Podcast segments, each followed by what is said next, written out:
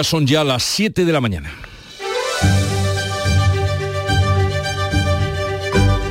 En Canal Sur Radio, La mañana de Andalucía con Jesús Vigorra.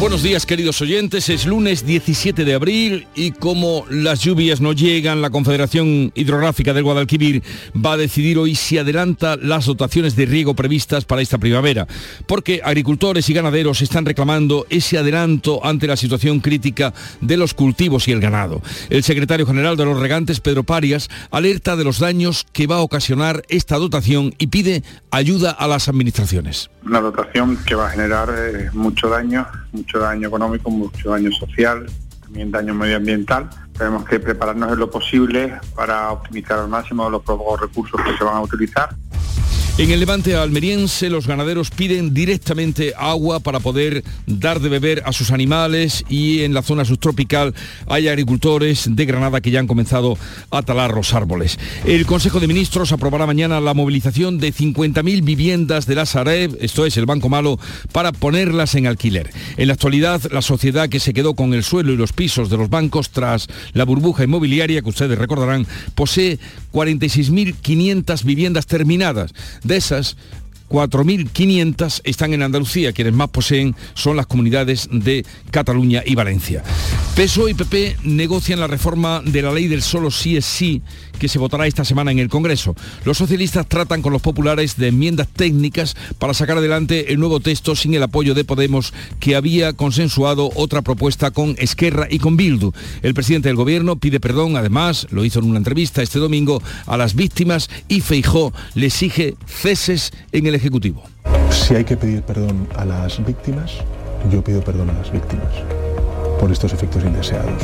Si realmente se ha equivocado y pide perdón, mañana ha de cesar los ministros y ministras que han hecho esta chapuza legal.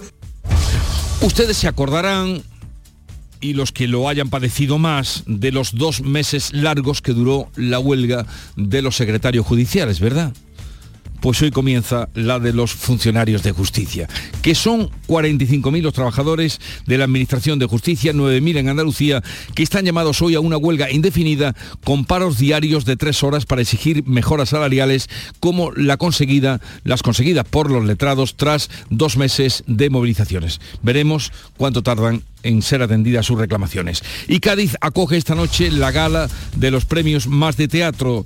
La ceremonia será dirigida por la gaditana Ana López, de las Niñas de Cádiz, y José Troncoso. Las obras con más candidaturas son Yerma y El Bosque. En el Gran Teatro Falla, Tricicle será recibido con el premio de honor por su genialidad en el arte del mimo. Vamos ahora con el tiempo, lunes de sol y calor. Pueden bajar algo las máximas en el litoral mediterráneo, pero en el resto de la comunidad van a seguir altas. Cádiz tiene activo el aviso amarillo por viento fuerte de levante. Será para recibir a los teatreros. Vamos ahora a conocer cómo viene el día en cada una de las provincias. En Cádiz, salud votaron. Que no nos falte el levante, Jesús, ni en los días grandes para Cádiz. Eso que nos falta. No, para que sepan lo que, sepan lo que es. Claro que sí. 16 grados. Tenemos a esta hora 25 de máxima y despejado. En campo de Gibraltar, Ana Torregrosa. Aquí también a esta hora 16 grados, esperamos una máxima de 20, aviso amarillo por viento y fenómenos costeros. ¿Y cómo viene el día por Jerez, Pablo Cosano? Caluroso, una máxima de 30 se espera, en Jerez 31 en Arcos, ahora mismo tenemos 14 grados, cielo limpio. En Huelva, Sebastián Forero. A esta hora tenemos 13 grados en la capital, cielos despejados, esperamos 30 grados en el Granado. 30 grados en el Granado y en Córdoba, Miguel Vallecillo. En Córdoba se esperan 31 de máxima, algunas nubes altas, de momento tenemos 13. Y en Sevilla, Pilar González. Tenemos el cielo despejado, se espera una máxima de 32, ahora tenemos 15 en la capital. ¿Cómo amanece Málaga, María Ibáñez? Pues hoy bajan las temperaturas, eh, al menos en la costa. Se esperan en la capital 22 grados de temperatura. A esta hora tenemos cielos despejados y 14 grados. En Jaén, César Domínguez. Pues tenemos 14 grados, los cielos despejados y las máximas alcanzarán los 27 grados en la capital. Vamos a ver qué pasa por Granada, Jesús Reina. Casi lo mismo que todos los días, en estos momentos 11 grados de temperatura, llegaremos a 28 con el cielo totalmente despejado. ¿Y Almería qué lunes tendréis? Un lunes de levante fuerte por la tarde, temperaturas suaves, la máxima 23, ahora mismo 14 grados en Almería y 2 en Calar Alto. Vamos a conocer a esta hora cómo se circula por las carreteras de Andalucía. Nos atiende desde la DGT Alejandro Martín. Buenos días. Muy buenos días. ¿Qué tal arranca esta jornada con tranquilidad en la red de carreteras andaluzas, aunque pueden encontrarse así leves complicaciones en Sevilla si van a circular por la SE30 a la altura de Puente del Centenario, sentido Pineda y ya en la provincia de Jaén, en la A316 a su paso por Baeza, sentido Úbeda. En cuanto en el resto de carreteras, tanto de la red viaria principal como de la secundaria, se circula con total normalidad.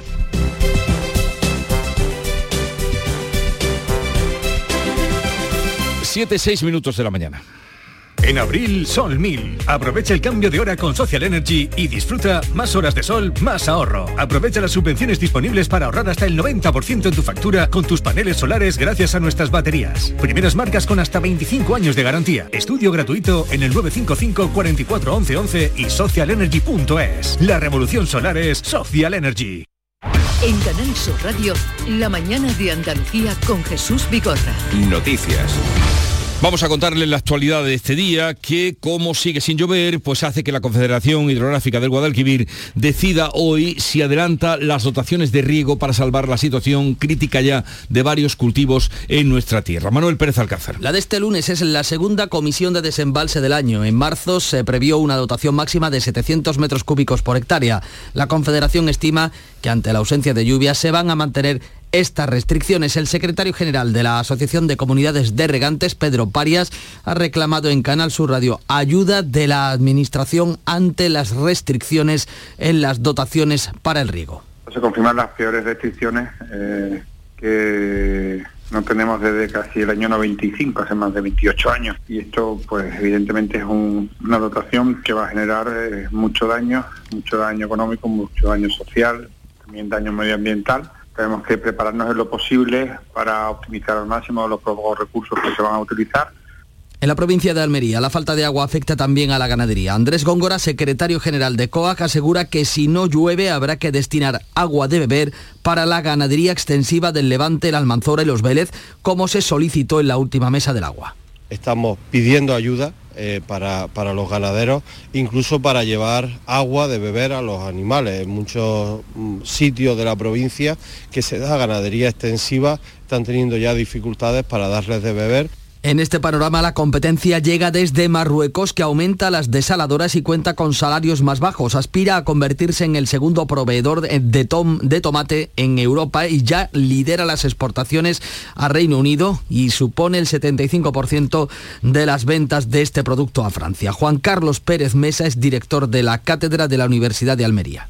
Hay ciertos mercados donde tienen una ventaja logística, por ejemplo en Reino Unido tiene capacidad de acceder directamente por los puertos de, de, Tánger hacia los puertos de Southampton, Reino Unido, donde, donde se puede llegar directamente, incluso simplificándose todas las cuestiones burocráticas en la importación. El primer trimestre de este año acumula un déficit de precipitaciones del 66%. Los desembalses de la, los embalses de la cuenca perdón, están al 25,6% de capacidad. El miércoles el Ministerio ha convocado la mesa de la sequía que reclamaba la Junta. En el Parlamento andaluz también arranca esta semana el grupo de trabajo sobre la sequía. Van a pasar 40 comparecientes de todos los agentes sociales implicados para analizar la situación e impulsar medidas que aseguren el abastecimiento a la población y a las instalaciones que presenten servicios de interés general. En definitiva, que se va a reducir el agua de hierro para el riego en un 88%. Y vamos ahora con otro asunto, el pulso entre el Gobierno y la Junta por la proposición para regularizar los cultivos del entorno de Doñana, aprobada esa proposición en el Parlamento por Pepe y Vos. Nuria Durán. En un mitin del PSOE en Valencia, Pedro Sánchez ha advertido de que va a utilizar todos los instrumentos del Estado para frenar la norma. Sánchez acusa al PP de soberbia y empecinamiento pide que reconozcan su error. Ni el negacionismo de Vox, ni por supuesto la soberbia del Partido Popular de Andalucía van a salvar Doñana. Nosotros sí vamos a frenar este atropello y vamos a utilizar todos los instrumentos del Estado para frenar este atropello. Desde Córdoba terciaba el ministro de Consumo, Alberto Garzón, ha lanzado críticas a la política medioambiental de Doñana por parte de la Junta. Caso de Doñana yo creo que es bastante claro de que la política del Partido Popular ya no es solo una amenaza a los derechos sociales, sino también una amenaza ecológica, una amenaza a nuestra, a nuestra tierra y a nuestro patrimonio y al planeta. El consejero de la presidencia de la Junta, Antonio Sanz, exige que cese lo que tacha de campaña de mentiras y bulos del gobierno. Asegura que la ley blinda el acuífero de los desatinos de las décadas de gobiernos socialistas. Las últimas décadas donde ha sido el gobierno, por cierto, de Sánchez y históricamente los gobiernos del Partido Socialista los que han regularizado pozos, los que han extraído agua subterránea. Precisamente el año pasado el gobierno de Sánchez autorizó 13 extracciones del acuífero más protegido, del acuífero protegido de, de Doñana. Todo lo contrario de lo que vienen ahora a denunciar.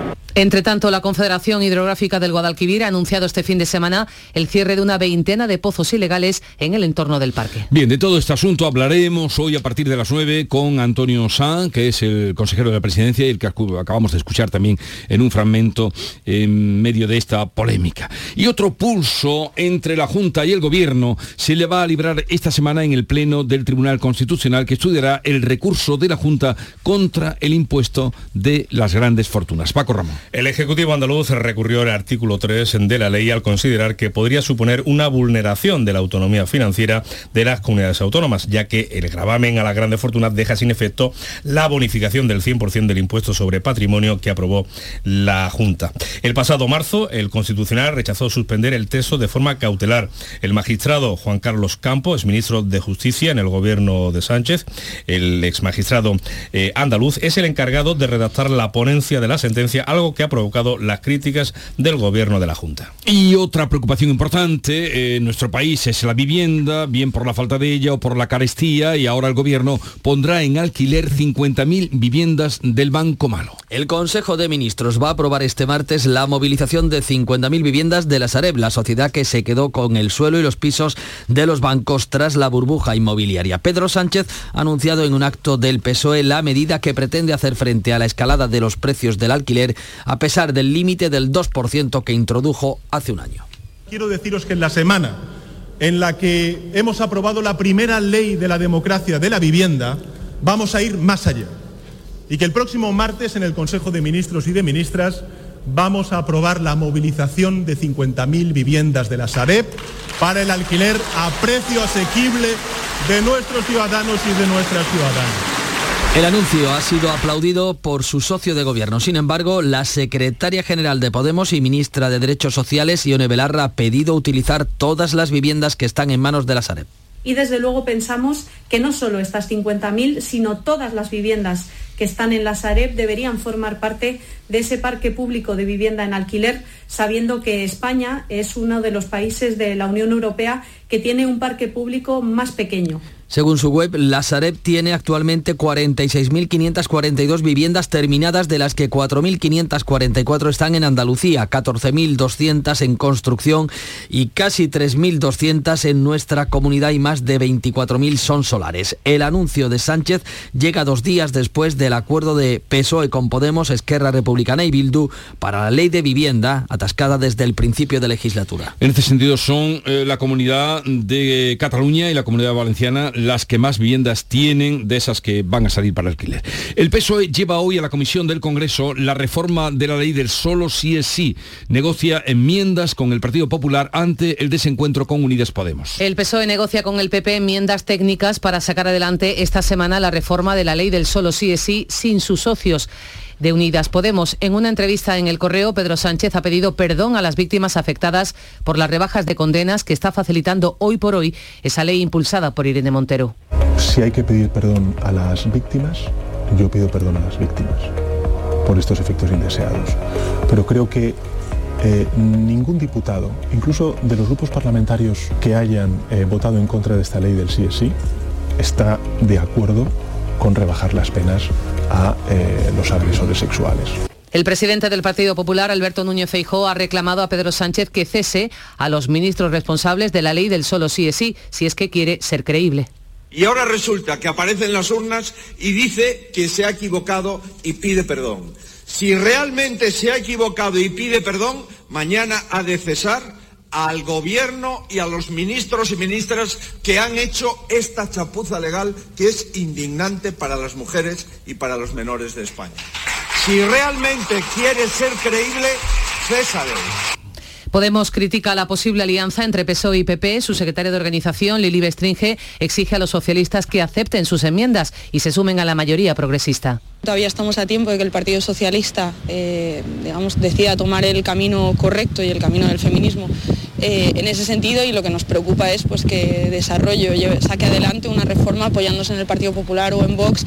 Entre tanto, la ley sigue en vigor. El Poder Judicial eleva a 978 las rebajas de condenas y a 104 las escarcelaciones. Y Dani Alves vuelve a declarar ante la jueza por un caso de agresión sexual. El exfutbolista del Barcelona declara a petición propia para dar una nueva versión de la presunta violación a una joven en una discoteca de Barcelona por la que se encuentra en prisión preventiva. Ha ofrecido hasta el momento tres versiones de los hechos. En un primer momento afirmó que no conocía a la joven, aunque posteriormente apuntó que hubo relaciones pero de manera Estamos en contienda electoral y esta es la crónica de precampaña. Los partidos aceleran sus mensajes y se suceden los mítines durante el fin de semana. En un acto del PP en Mérida, el presidente del PP andaluz y de la Junta, Juanma Moreno, ha subrayado que el próximo 28 de mayo está en juego para las políticas eh, que sigan adelante las políticas de Pedro Sánchez. También indirecta y directamente votamos si queremos seguir con las políticas de Sánchez en España.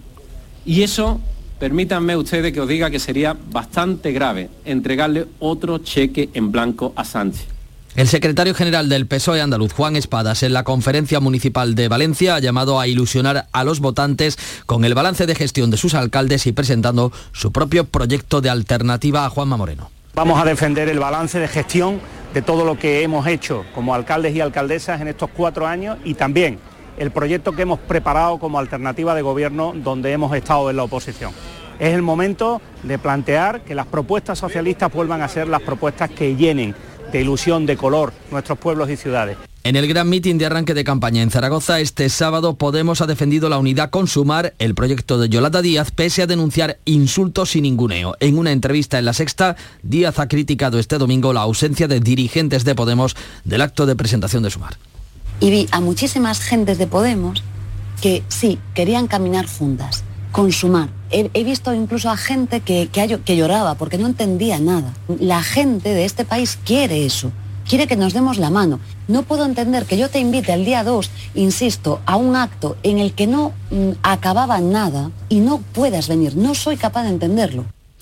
El ministro del Interior, Fernando Grande Marlasca, se reúne este lunes en Melilla con los máximos responsables de la Policía Nacional y de la Guardia Civil en la ciudad autónoma. Visita que se produce después de que el viernes el principal partido del gobierno melillense, Coalición por Melilla, organizara una caravana de protesta que concluía con una concentración ante la frontera de Marruecos, marcha para exigir el cumplimiento del Tratado de Buena Vecindad y mejoras en la frontera con la reapertura de la aduana comercial. Después de la larga huelga de los secretarios judiciales, hoy 45.000 funcionarios de la Administración de Justicia comienzan una huelga indefinida. Son 9.000 en Andalucía. Los sindicatos han convocado paros matinales de tres horas eh, todos los días para exigir esas mejoras salariales como la conseguida por los letrados de justicia tras dos meses de movilizaciones. Desde el sindicato Comisiones Obreras, Inmaculada Centeno defiende que se les reconozca además el trabajo que vienen realizando. Las funcionarias y funcionarios de la Administración de Justicia han sido tratados por el Gobierno como personal de segunda, a pesar de que suponemos el 93% del personal que trabaja en la Administración de Justicia y llevamos el peso fundamental del trabajo. Y tan solo han sido aumentadas las retribuciones al 7% restante, que son los integrantes de los, de los cuerpos de los LAG, los letrados de la Administración de Justicia. La estación de esquí de Sierra Nevada cerró la temporada de invierno con buenas cifras pese a la escasez de nieve. Es la última estación de esquí española en cerrar y se ha despedido este domingo con buenas cifras pese a esa falta de nieve. Enrique de la Higuera, vicepresidente de la patronal, valora la temporada. Terminamos también con poca, con poca superficie esquiable, pero la que ha habido se ha tratado bien y nos ha permitido pues tener unas ocupaciones eh, importantes y similares a las del año pasado. Por lo que en términos generales y de forma global, pues yo calificaría la temporada de positiva.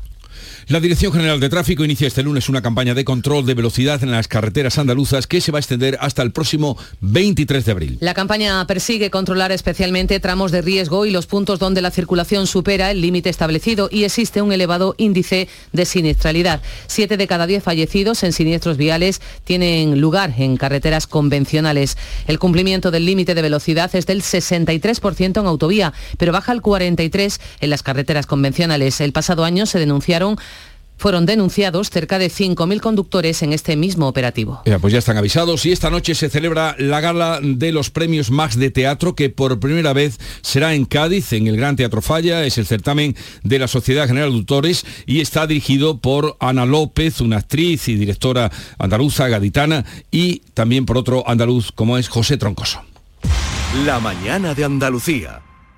Premios Carrusel Taurino 2022. Canal Sur y la Fundación Cajasol conceden estas distinciones a Emilio de Justo, Premio Carrusel Taurino, José Ortega Cano, Premio Carrusel de Honor, La Quinta, Premio Carrusel Taurino a la mejor ganadería, el director general de la Radiotelevisión de Andalucía, Juan de Mellado, y el presidente de la Fundación Cajasol, Antonio Pulido, entregarán los galardones en el Teatro de la Fundación Cajasol de Sevilla este martes 18 de abril a las 12 del mediodía. Síguenos en directo en Radio Andalucía Información, con el patrocinio de la Fundación Cajasol.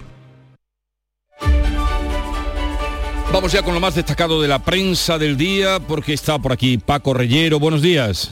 Aquí estoy, que bien te veo hoy, Jesús. Te veo mejor que nunca. Es lunes, son las 7 y 21. Vamos con lo que dice la prensa, que despieza el anuncio de Pedro Sánchez. Eh, vamos a poner 50.000 viviendas en el mercado a precio asequible, que ha dicho el presidente. El español, el digital el español, aclara que las 50.000 eh, viviendas no van a llegar hasta 2027 y su éxito va a depender de ayuntamientos y comunidades. Las viviendas, como se sabe, forman parte de la cartera del Sareb que realmente es la sociedad de gestión de activos procedentes de la reestructuración bancaria. Nadie habla de esto, es el banco malo. Realmente todo el mundo dice el banco malo, que se creó, como se sabe, para eh, gestionar los activos tóxicos de las cajas de los bancos. Mañana lleva el Gobierno, por cierto, la ley de vivienda al Consejo de Ministros con divergencias entre los socios e incógnitas y el retraso después de haber prometido planes de viviendas sociales a lo largo de la legislatura. No cumplidos estos planes. Por eso el país lleva portada que el presidente promete en la antesala del 28M elevar del 3 al 20%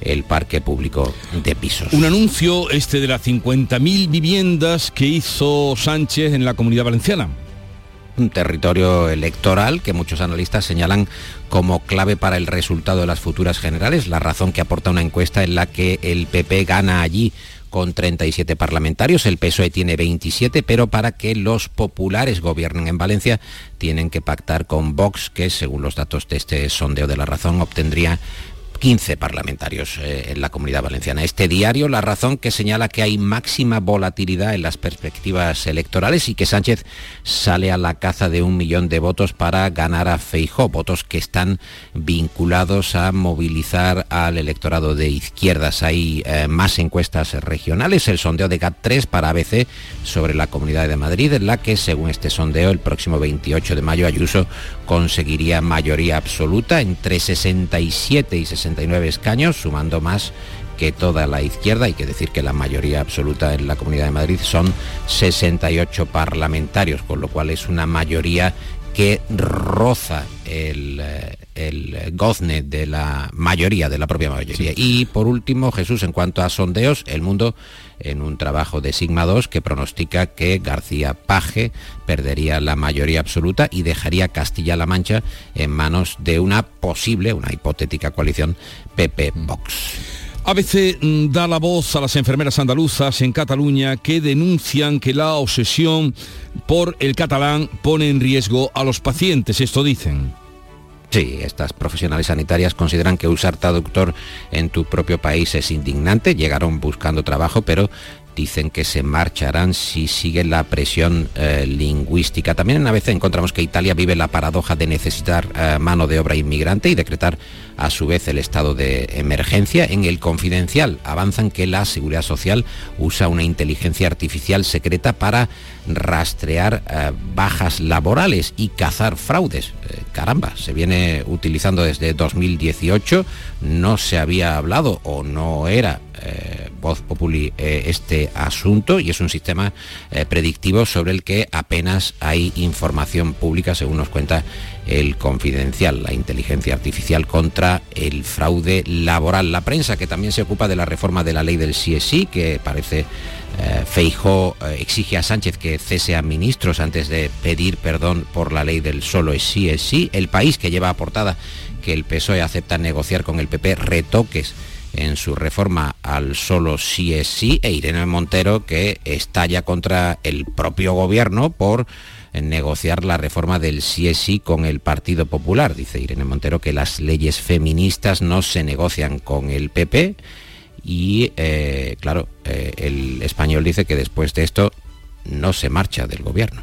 ¿Y algunos titulares de la prensa andaluza de hoy que has encontrado? Encontramos, por ejemplo, en Huelva Información, en Diario de Sevilla, que el agua del riego para el campo va a ser reducida un 88%. Reunión de la Confederación Hidrográfica del Guadalquivir, en Ideal de Granada, el campo que arrastra más de 80 millones en pérdidas y la sequía que amenaza ya el olivar, Diario de Almería, la eutanasia que arranca en la provincia, una muerte y dos solicitudes, la edición andaluza del español, entrevista a José Luis Sanz, el candidato del PP a la alcaldía de Sevilla, el resultado del 28M. Dice Sanz en Sevilla va a condicionar el futuro del PSOE por la importancia de la capital y añade que quien gana o quien gane debe gobernar, pero es eh, partidario de cambiar la ley electoral para que haya una segunda vuelta como en Francia. Hay más, Jesús, por ejemplo, el diario Sur, Málaga, que declara la guerra a la estética sin regla de los letreros comerciales, la opinión de Málaga, el empleo joven que se reactiva en Málaga y la tasa de paro cae el 24% y conmoción en Alcaudete por el atropello mortal de una niña de dos años que encontramos en la prensa jiennense, en Jaén o en Ideal de Jaén. Desde luego que sí. Aquí está Nuria Gaciño. Buenos días, Nuria. Hola, ¿qué tal? Muy buenos días. Con la información deportiva, el Almería sigue sin ganar fuera de casa y el Sevilla respira. A falta de nueve jornadas para llegar al final de la liga, el Sevilla da un salto en la clasificación para situarse décimo segundo a ocho puntos de los puestos de descenso y a ocho puntos de los puestos europeos. Todo ello gracias a la victoria en Mestalla por 0 a 2 una victoria no exenta de polémica arbitral. Prueba de ello es que la expedición sevillista tuvo que abandonar el estadio por un sitio que no es el habitual y trasladarse al aeropuerto en un autobús sin rotular. Todo ello como medida de seguridad porque anoche los ánimos estaban muy encendidos en Mestalla. Y polémica también tuvo el encuentro de la Almería en el Metropolitano, donde el Atlético de Madrid terminó ganando por 2 a 1 y pidiendo la hora. Se quedó el conjunto almeriense muy cerca de lograr el empate. De momento los de Rubi continúan fuera de la zona peligrosa. Tres puntos les separan. Y a cuatro está el Cádiz, que el sábado no pudo con el Real Madrid, con el que perdió por 0 a 2. El que sigue en la pelea por la Champions es el Betis.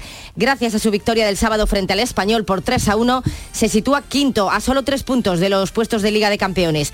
En segunda, victoria de los dos andaluces. El sábado el Granada se impuso por 2 a 1 a Las Palmas, con lo que los granadinistas recuperan la segunda posición, es decir, puesto de ascenso directo, en detrimento del conjunto canario, que es el que baja ahora al tercer lugar. Triunfo también del Málaga 1 a 0 al Cartagena y ahora se pone a solo 5 puntos de la permanencia. Increíble la distancia que ha podido reducir el equipo malagueño. Y atención, atención, porque el presidente del Barça, Joan Laporta, va a ofrecer hoy la versión oficial del club sobre el caso Negreira. Después de que a principios de febrero estallara el caso de pagos millonarios del Barça al ex vicepresidente del Comité Técnico de Árbitros, José María Enríquez Negreira, el club azulgrana ordenó una investigación externa para aclarar una relación que se había prolongado durante 17 años.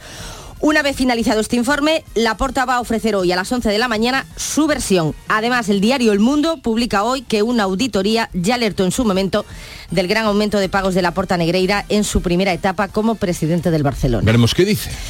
Pues me temo que un poco y va a ser muy largo. Poco y largo, pues mal vamos. Poco y largo es maravilloso. Sí. Porque es embarrar el campo. Eh, Paco, a ver, ¿con qué... con- por- ¿Cómo pasamos el trámite hoy de la despedida? Sí, es un trámite muy duro eh, estar hasta mañana sin vosotros, así que tengo que fijarme en el país que habla de el paseo. Es un reportaje muy interesante, muy largo hay que decir, pero bien nutrido, Nuario- eh, Nuria, al contrario que lo que hace Sí. la porta o lo que se prevé que vaya a hacer la porta, pero habla de que por qué pasear locura casi todo. Y habla de que estar vagando por la ciudad o por el pueblo, dar un paseíto de 20-30 minutos e ir fijándose en cosas nuevas, pues que tiene muchísimos beneficios. Ya te digo que merece la pena echarle un vistacito al reportaje porque te dan ganas incluso de pasear, te dan ganas incluso de coger, ponerte unas zapatillas y irte a la calle a ver qué es lo que se cuece, hablar con la vecindad y luego vienes mucho más relajado, tanto móvil y tanto ordenador y tanta conexión Pero es que, que, tú tenemos. no paseas. es- yo paseo muchísimo. Me claro. alarma Es que me harto de andar, que estés vamos. sorprendido. Yo paseo muchísimo, yo paseo muchísimo. Yo paseo, no me encuentro Pero contigo. Está animando, Paco, a que todo el mundo lo haga, hombre. Ah, Claro, es que es así. Yo paseo, Es yo paseo y me, y me gusta. saludable. Y es más, eh, hay que pasear por zonas nuevas, porque es verdad que Sí. tenemos una tendencia a la rutina y esas novedades, y eh, cuenta el reportaje, pues te dan estímulos. Se desarrolla la serotonina, se mueve la dopamina, te vienes más contento del paseo si ves cositas nuevas. Tengan en cuenta esta propuesta que nos hace este lunes. eh, Paco Reyero, hasta mañana. Adiós, Hasta luego. Nuria. En Canal Adiós, adiós. Sur Radio, La mañana de Andalucía con Jesús Vigorra. Acaban de dar las siete y media de la mañana y a esta hora hacemos lo propio, que es recordarles en titulares con Nuria Durán las noticias más destacadas que les estamos contando esta mañana de lunes. La Confederación Hidrográfica del Guadalquivir decide hoy si adelanta las dotaciones de riego previstas para esta primavera. Agricultores y ganaderos claman ese adelanto ante la situación crítica de los cultivos y el ganado. En el Levante almeriense necesitan agua de manera inmediata para poder dar de beber a sus animales. La Confederación del Guadalquivir este fin de semana ha cerrado 20 pozos ilegales en el entorno de Doñana. El gobierno pondrá en alquiler 50.000 viviendas del llamado Banco Malo. El Consejo de Ministros aprobará mañana la movilización de 50.000 viviendas de la En la actualidad, la sociedad que se quedó con el suelo y los pisos de los bancos tras la burbuja inmobiliaria posee 46.500 casas terminadas. 4.500 están en Andalucía. PSOE y Partido Popular vuelven a negociar la reforma de la ley del solo sí es sí. Los socialistas tratan con los populares enmiendas técnicas para sacar adelante el nuevo texto sin el apoyo de Podemos, que había ya consensuado otra propuesta con Esquerra y Bildu. El presidente del gobierno pide perdón a las víctimas. Feijó le exige ceses en el Ejecutivo. Más de 40.000 trabajadores de la Administración de Justicia, 9.000 en Andalucía, están llamados hoy a una huelga indefinida. Los sindicatos han convocado paros matinales de tres horas todos los días para exigir mejoras salariales como la conseguida por los secretarios judiciales tras dos meses de movilizaciones. El Ministerio sostienen no quiere negociar. Cádiz acoge esta noche en el Teatro Falla la entrega de los premios más de teatro. La ceremonia será dirigida por los gaditanos Ana López y José Troncoso. Las obras con más candidaturas, Yerma y El Bosque. Tricicle va a recibir el premio de honor por su genialidad en el arte del mimo. Y recordemos ahora cuál es el pronóstico del tiempo para hoy. Cielos despejados hoy en Andalucía, vientos en general de levante fuerte en Cádiz, con rachas ocasionalmente muy fuertes. Bajan las temperaturas mínimas, las máximas sin cambios. Van a oscilar esas máximas entre los 22 grados de Málaga, los 32 de Sevilla. 7.32 minutos de la mañana, en un momento estamos con las claves económicas del día. Montepío, ¿en qué podemos ayudarle? Inicio en breve mis vacaciones y antes me gustaría hacerme una revisión médica. No se preocupe, lo tiene cubierto. Puede concertar la cita con su médico por teléfono a través de nuestra web, con la garantía de Adeslas, entidad reaseguradora de los productos de salud de Montepío. Visite montepíoconductores.com. Montepío, lo tiene cubierto. Las claves económicas con Paco Bocero.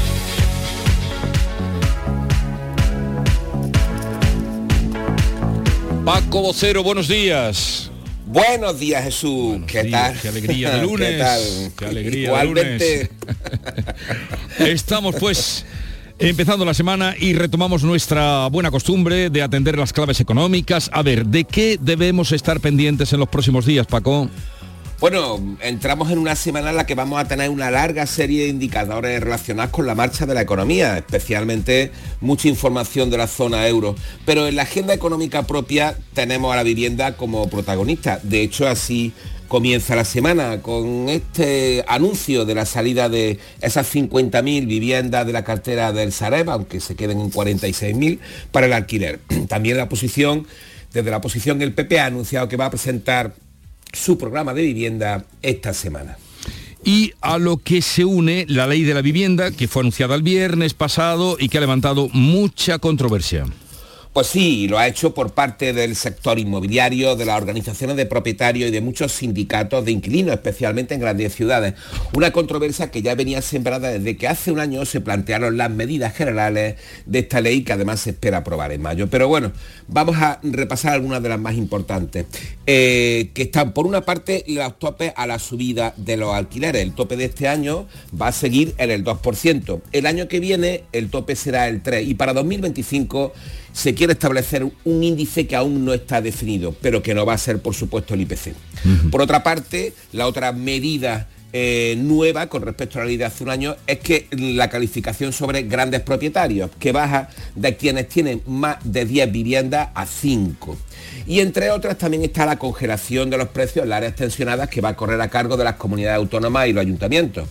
Estas áreas tensionadas se podrán calificar a partir de, unos dos, de uno de estos dos requisitos que te voy a comentar ahora. Antes iban unidos y ahora solo será uno necesario. O bien, donde el coste de pagar el alquiler, incluidos los gastos, suponga un esfuerzo para el inquilino de más del 30% de la renta media de la zona, o donde los precios hayan subido en los últimos cinco años más de tres puntos por encima del IPC. También, por ejemplo, se establece la definición de piso vacío, que va a posibilitar que los ayuntamientos lleguen o puedan llegar a aplicar un recargo de hasta el 150% en el IBI o que los horarios para la agencia inmobiliaria las pagarán los propietarios. Vale, ¿y qué se alega entonces en contra? Pues que habrá mucha menos oferta de alquiler porque los propietarios sacarán menos viviendas al mercado, lo que hará que sigan subiendo los precios y no darán respuesta a las demandas de las personas con menos poder adquisitivo para acceder a la vivienda en ese régimen de alquiler. De hecho, los últimos datos sobre evolución del mercado en los últimos seis meses están indicando efectivamente eso, que se están retirando muchas viviendas del mercado y que los precios siguen subiendo. Bien, pues iremos viendo cómo se desarrolla esta ley una vez aprobada, todavía no se ha aprobado, y qué cosas destacables tenemos entre los indicadores a los que te referías antes, Paco. Pues mira, esta semana fundamentalmente vamos a tener los PMI adelantados de abril que se van a publicar el viernes y corresponden a la zona euro. Por supuesto, nos, vamos a estar nosotros ahí en esos indicadores adelantados de actividad. Sabremos cómo se están comportando las economías y además ya tendremos percepciones de cara al verano más allá del sector turístico. Oye, un pequeño apunto. Ojo a la evolución de los precios del petróleo que apuntan de nuevo al alza en los próximos meses. Otra, vez, Paco, otra vez. Esto no cesa, esto no cesa. Rayo que no cesa. el rayo que no cesa. Eh, Paco, hasta mañana, que tengas un buen día y buen principio de semana. Igualmente, hasta mañana Jesús. Frutos secos Reyes, mucho más que pipas. Disfruta con nuestra deliciosa variedad de frutos secos, snacks y golosinas en los más de 35.000 puntos de venta que tenemos en Andalucía o en frutosecorreyes.es. Ah, y ahora con tu pedido a partir de 20 euros, te lo llevamos a casa gratis. Frutos secos Reyes, tus frutos secos de siempre.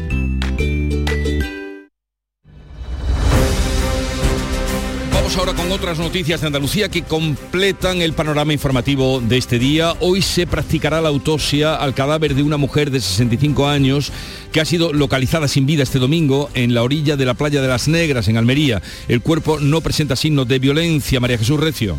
La investigación para conocer qué ha pasado ya está en marcha. Apunta que la mujer pudo morir ahogada mientras se bañaba o caer desfallecida en la orilla. Un testigo ha contado así a Canal Sur cómo fue localizada. Y he llegado y estaba pues sin vida, que sé que se ha caído al agua, es que no sabemos exactamente.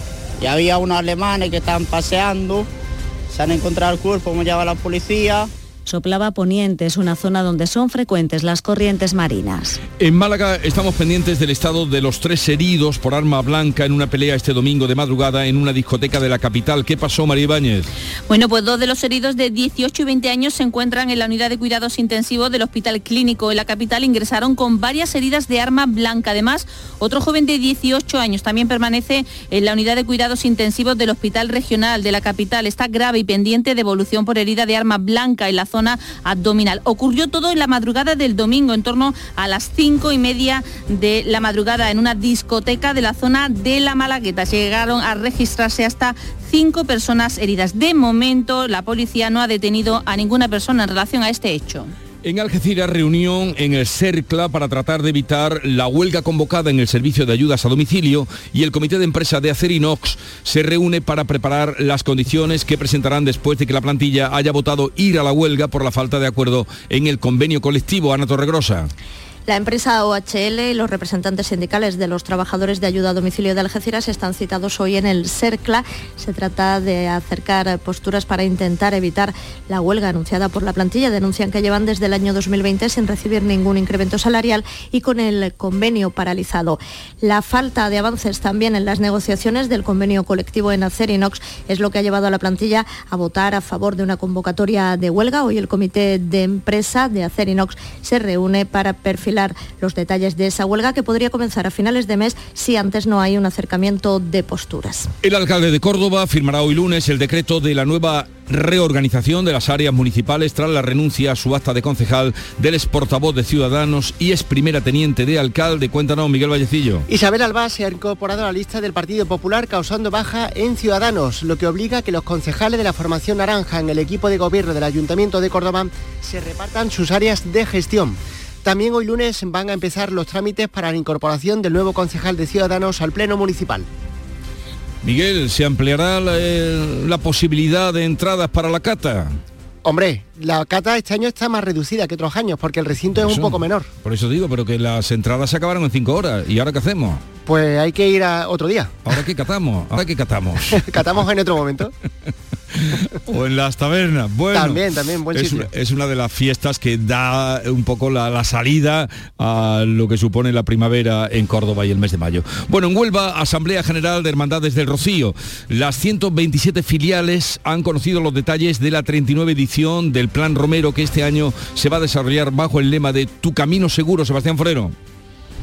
El Plan Jesús es ya un referente en materia de seguridad y protección. Engloba otros planes, los de los caminos de Cádiz, Huelva y Sevilla, junto al Plan Aldea y el Plan Ermita. El consejero de la presidencia de la Junta, Antonio San, ha destacado la duplicación del puesto de mando avanzado en el paso debajo de guía en Sanlúcar y los cambios introducidos en el campo, en el paso de Hermandades por la Raya Real, donde solo podrán acceder, atención, dos tractores por filial. Le escuchamos. Es una medida que lo que se afronta es para agilizar y ofrecer más seguridad a los romeros. Para ello vamos a incorporar un refuerzo importante de la unidad escrita de la Policía de la Junta de Andalucía y del voluntariado de protección civil para un mejor control de toda esa zona.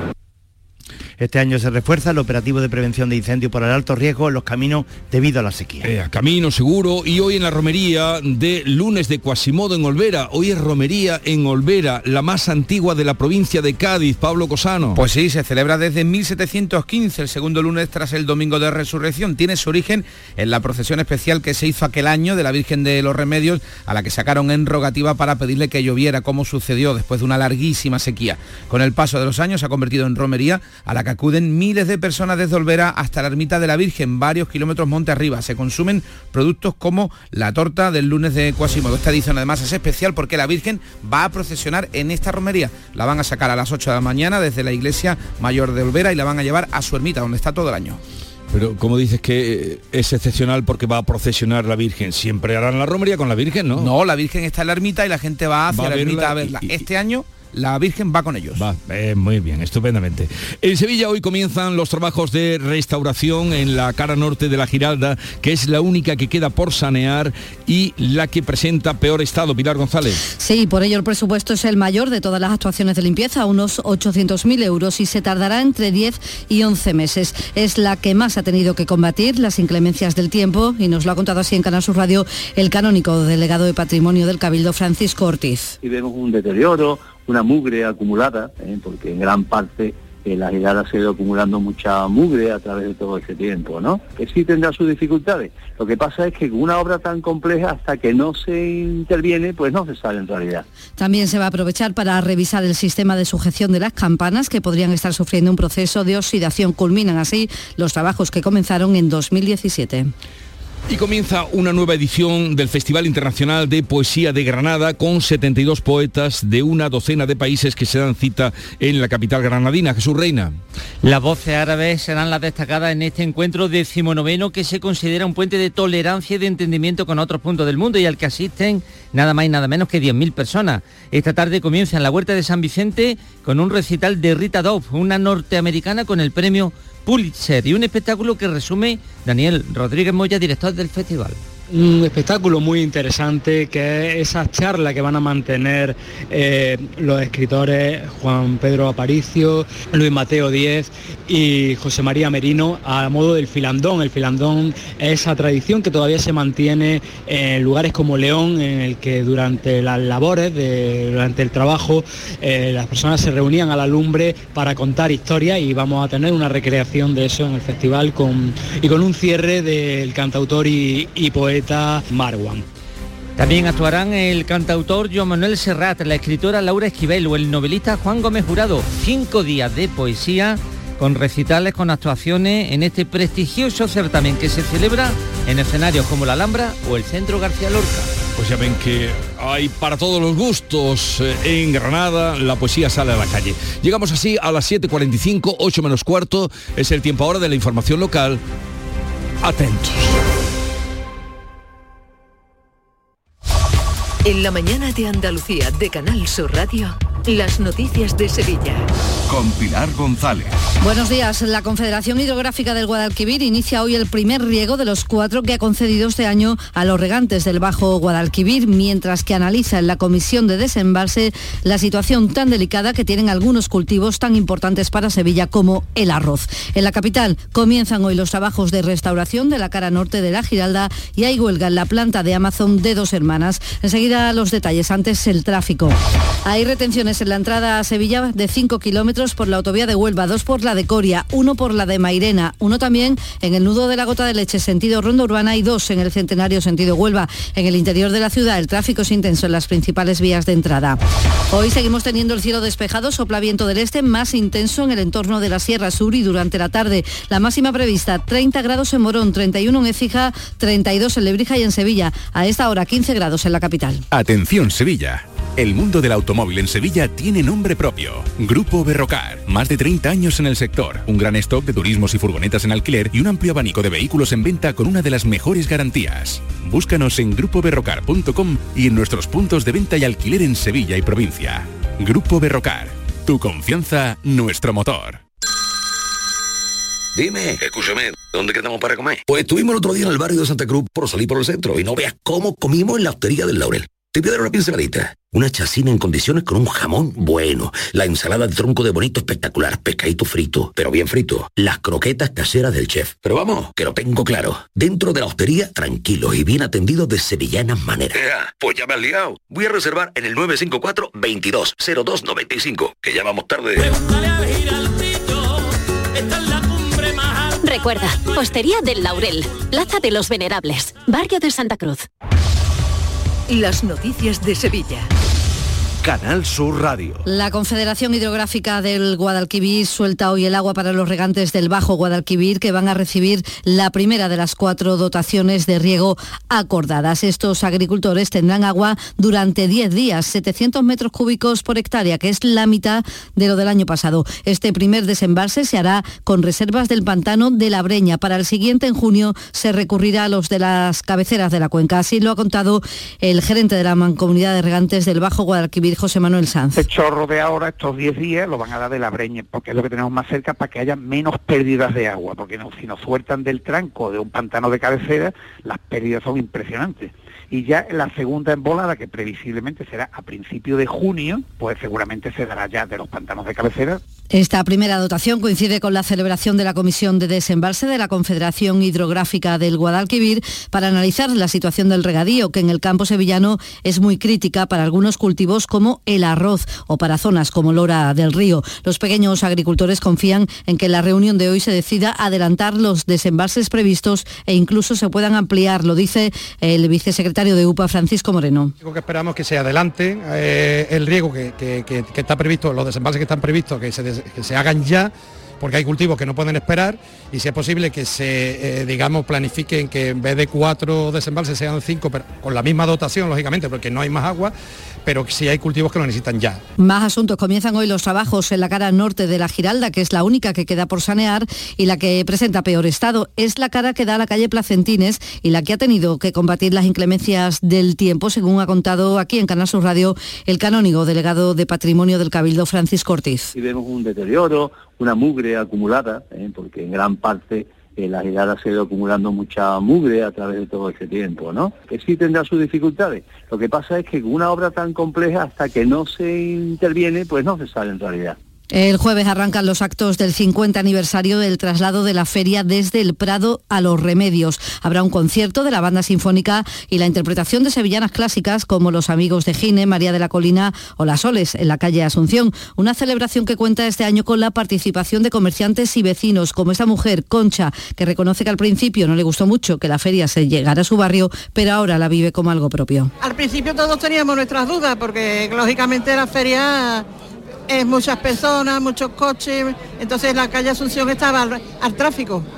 Entonces era diferente. Pero vamos, poco a poco nos acostumbramos y yo estoy encantada que esté aquí en, en, la, en la, feria, en, el, en, los remedios. Vamos. Estamos ya en la recta final de los preparativos para la feria. Todavía quedan trabajadores en el Real. Seis casetas montando de flores, eh, cortina, tela, farolillo, techo, como unas 9.000 flores ya abiertas de aquí a que empiece, que empieza el día 23, para que esto es todo a punto, dos meses, dos meses y medio. 7 de la mañana y 50 minutos. Un híbrido. No, un eléctrico. No, un gasolina. Cariño, despierta. ¿Eh?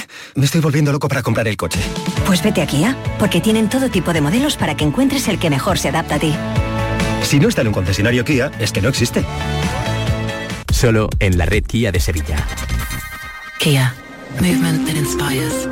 Premios Carrusel Taurino 2022. Canal Sur y la Fundación Cajasol conceden estas distinciones a Emilio de Justo, Premio Carrusel Taurino, José Ortega Cano, Premio Carrusel de Honor, La Quinta, Premio Carrusel Taurino a la Mejor Ganadería, el Director General de la Radiotelevisión de Andalucía, Juan de Mellado, y el presidente de la Fundación Cajasol, Antonio Pulido, entregarán los galardones en el Teatro de la Fundación Cajasol de Sevilla este martes 18 de abril a las 12 del mediodía. Síguenos en directo en Radio Andalucía Información con el patrocinio de la Fundación Cajasol.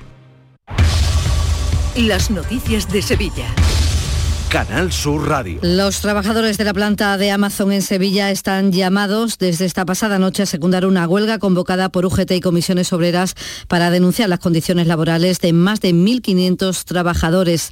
Reclaman el cumplimiento del convenio colectivo, una planta que está en dos hermanas. En política les contamos que el candidato del PP a la alcaldía de Sevilla, José Luis Sanz, ha presentado su candidatura. La delegada provincial de Turismo, Cultura y Deportes de la Junta, Minerva Sala, será la número dos. En el número tres, un histórico como Juan Bueno y en el 4 está el que fuera portavoz municipal de Ciudadanos Álvaro Pimentel. Dice Sanz que es una lista preparada y formada. Hemos presentado una candidatura que reúne experiencia de gestión, profesionalidad, conocimiento del Ayuntamiento de Sevilla, conocimiento de los muchos problemas que tienen nuestros barrios y por tanto conocen también las soluciones a cada uno de esos problemas y una candidatura donde hay distintas sensibilidades políticas, y el alcalde de la ciudad, candidato del PSOE a las elecciones municipales, Antonio Muñoz, ha participado este fin de semana en la convención municipal que los socialistas han celebrado en Valencia. Ha defendido allí la nueva ley estatal de la vivienda porque asegura que permitirá impulsar más VPO en Sevilla,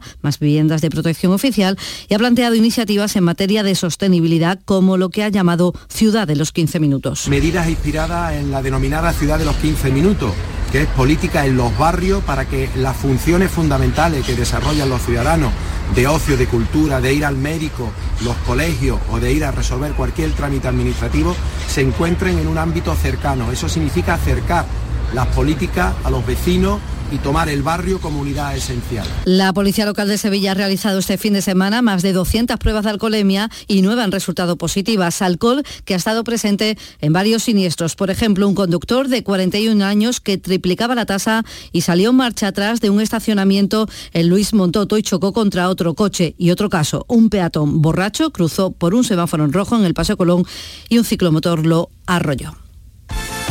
Vamos con el deporte. Carlos Gonzalo, buenos días. Hola, ¿qué tal? Victoria del Sevilla en Valencia por 0 a 2. Con este triunfo, el conjunto de Mendilíbar se sitúa a 8 puntos del descenso directo. Por cierto, que Mendilíbar todavía no conoce la derrota al frente del conjunto sevillista. En baloncesto, nueva derrota del Betis Basket, esta vez en Valencia por 87 a 81. Debut un tanto gris de su último fichaje, Jeremy Pargo. Partido 750 como técnico de ACB para Luis Casimiro. Es el tercero en el ranking de entrenadores tras Pedro Martínez y Aito García Reneses. Y en Cultura una cita importante, la mayoría de finalistas sevillanos en la entrega de los premios Max a las artes escénicas que se entregan hoy en Cádiz, entre ellos el bailaor y coreógrafo Israel Galván, que lo ha ganado en nueve ocasiones, Carlos López. Israel Galván compite con seises, centrado en los niños danzantes de la catedral. Reconoce vivir una etapa creativa diferente. Es una época de arte más relacionado con el formato de las artes plásticas. Otros finalistas sevillanos son Vanessa Ibar, Isabel Vázquez, Elena Carrascal o Rafaela Carrasco, que destaca la visibilidad de los premios. Ya estar aquí es un regalo. Siempre los premios no te cambian la vida, pero te dan visibilidad y eso es importante para los artistas. La gala de entrega se celebrará en el Gran Teatro Falla. Y en la Plaza de España hoy un concierto de música electrónica protagonizado por el artista brasileño Moshak, que es uno de los nombres de referencia en el panorama de la música electrónica. Va a tocar allí en directo. A esta hora tenemos 12 grados en Marchena, también en Carmona, 15 en Sevilla.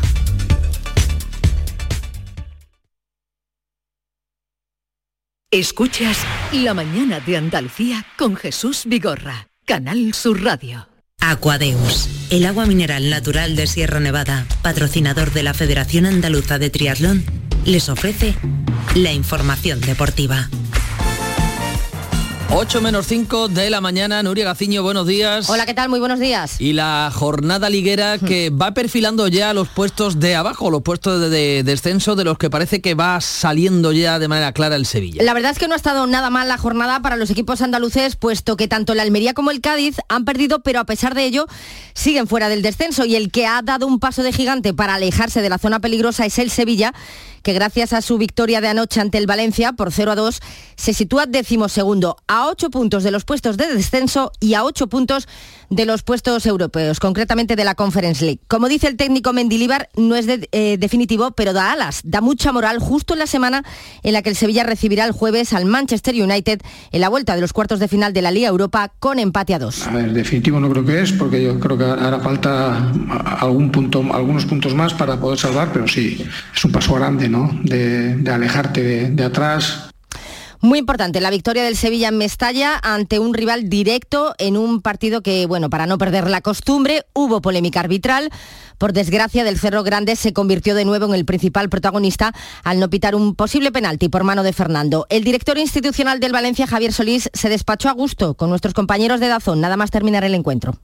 Con toda la soberbia del mundo, encima estaba explicando nuestro capitán Gallá que la mano estaba así. Estamos absolutamente hartos, huele muy mal, huele muy mal el fútbol. No solamente el segundo, el segunda acción que hacía vol volver a poder ponerte en el, partido, sino la primera, hay una zancadilla y un amago de, brazos sobre, sobre Yunus. Yo creo que hoy el árbitro cuando llega y vea las imágenes eh, le debe de costar dormir, porque es una, auténtica vergüenza en, en mayúscula. La afición Che una vez más pidió la dimisión de sus dirigentes en una noche calentita en Mestalla. Es más, la expedición sevillista tuvo que abandonar el estadio por un sitio que no es el habitual y trasladarse al aeropuerto en un autobús sin rotular. Todo ello como medida de seguridad. Y polémica también tuvo el encuentro de la Almería en el Metropolitano, donde el Atlético de Madrid terminó ganando por 2 a 1 y terminó pidiendo la hora. De momento los de Rubi continúan fuera de la zona peligrosa, tres puntos les separan. Creo que todo lo que son revisiones de fuera de juego es importante que esté el VAR, porque si mira que hoy en este sentido, pues como tú dices, las dos jugadas a mí no me beneficia ni una. porque en la primera había levantado el linier, sin bar pues no hubiera habido gol, eh, pero no hubiera sido justo. Y si el penalti realmente, pues nuestro jugador está más avanzado que el otro, pues eh, el tema es eh, cuando ya entramos en si la ha tocado o no la ha tocado, estas cosas, y ahí sí que los árbitros tienen que ser valientes, porque si es una falta dentro del área, no le ha de avisar nadie, o tienen que estar esperando a ver si me avisan. Rubia es partidario del VAR, pese a que ayer no les benefició. Y si algunos le echan la culpa de sus malos resultados a los errores arbitrales, otros como Xavi, para justificar que ayer el Barcelona no pasó del empate a cero con el Getafe, se quejó del césped, ya algo que es muy antiguo, pero también protestó por haber tenido que jugar con sol, lo nunca visto. Si me preguntáis por el césped, mm, nos ha perjudicado bastante, diría. Bueno, nosotros estamos acostumbrados a jugar sin sol, de alguna manera, ¿no? Entonces, sin ánimo de que suene otra vez a excusa, pues no estamos acostumbrados, estamos acostumbrados más a jugar de, de noche. Y no salía de su asombro el técnico del Getafe, Quique Sánchez Flores, que le respondió así. Eh, Xavi también ha hablado de que no le va bien el, el sol, que juega mal con sol. Ni vea. After Sun, no sé, cualquier cosa. Protección para que no se queme. El Barça que no termina de sentenciar la liga, el Cádiz sigue fuera del descenso a cuatro puntos tras perder con el Real Madrid y el que sigue en la pelea por la Champions es el Betis gracias a su victoria del sábado frente al Español por 3 a 1. Se sitúa quinto a solo tres puntos de los puestos de la Liga de Campeones. En segunda división, victoria de los dos andaluces. El sábado el Granada se impuso por 2 a 1 a Las Palmas, así que los granadinistas recuperan la segunda posición, es decir, puesto de ascenso directo y triunfo también del Málaga 1 a 0 al Cartagena y ahora se pone a solo cinco puntos de la permanencia. Ed atentos hoy a las 11 de la mañana. Joan Laporta habla sobre el caso Negreira. Aquadeus, ahora más cerca de ti, procedente del manantial Sierra Nevada, un agua excepcional en sabor, de mineralización débil que nace en tu región. Aquadeus Sierra Nevada es ideal para hidratar a toda la familia y no olvides tirar tu botella al contenedor amarillo. Aquadeus, fuente de vida, ahora también en Andalucía. Canal Sur, la radio de Andalucía.